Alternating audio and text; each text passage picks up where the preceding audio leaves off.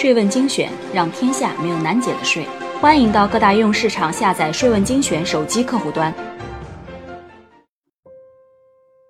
个税那些事儿，个税那些事儿。实习收入两千八，为何还要交个税？大家口中的个税起征点，是工资、薪金的起征点。实习收入。只能算作劳务报酬所得，起征点和税率与工资相比均有不同。但仔细算来，兼职越多，减免的部分就越多。对于能够将单项收入化解为多项收入的人来说，这项规定则成了合法避税的有效手段。最近与一个朋友聊天。他说起自己之前实习的时候，一个月赚两千八百多元，但却要缴纳四百元的个人所得税。朋友问：“个人所得税的起征点不是上调到三千五了吗？为何还会被扣税？”网上一查，发现围绕个税起征点的话题还真是不少。比如，有的人正常上班。有的人做着好几份兼职，回头一算，竟然是兼职的越多，减免的部分就越多。这是为什么呢？扣不扣税？怎么扣税？我们还是先来看看法律规定。根据税法，应纳个人所得税的部分包括工资、薪金所得、劳务报酬所得等十一项。但大家口中上调的个税起征点是工资、薪金的起征点，实习收入只能算作劳务报酬所得。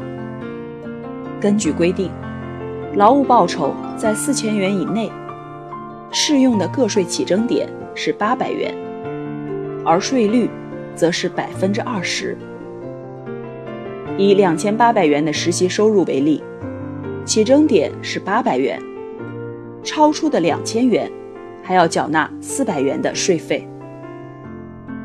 然而，这样的个税起征点和税率，对于纳税人来说，却可能出现截然不同的结果。比如，实习生的收入明明不足工资收入的个税起征点，却要缴纳相应的税款；而对于能够将单项收入化解为多项收入的人来说，这项规定，则成了合法避税的有效手段。我国长期采取分类税制的方式征收个人所得税。在过去，大多数人只有一份稳定的工作，能够获得工资外收入的人很少。分类税制基本保证了税收公平。而近年来，随着我国用工形式的多元化，工资外的劳务报酬已经成为越来越多人的收入来源，而分类税制无法对个体的综合收入情况进行征税，这就降低了税收在调节收入差距方面的作用。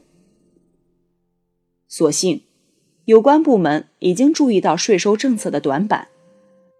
十八届三中全会决定，提出逐步建立综合与分类相结合的个人所得税制。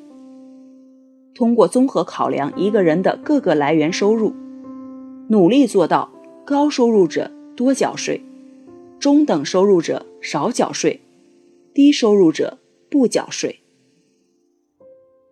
依法纳税是每个公民的义务，但仅仅由于收入性质不同。而导致纳税额的差异加大，却未必合理。随着我国市场化程度的不断提高，与经济生活的不断成熟，这方面的矛盾会愈加突出。我们期待更合理的税制，让收入差距更小，社会更公平。谢谢收听本期播报，税问精选，让天下没有难解的税。欢迎到各大应用市场下载“税问精选”手机客户端，并在语音频道与我们评论探讨。我们下期再见。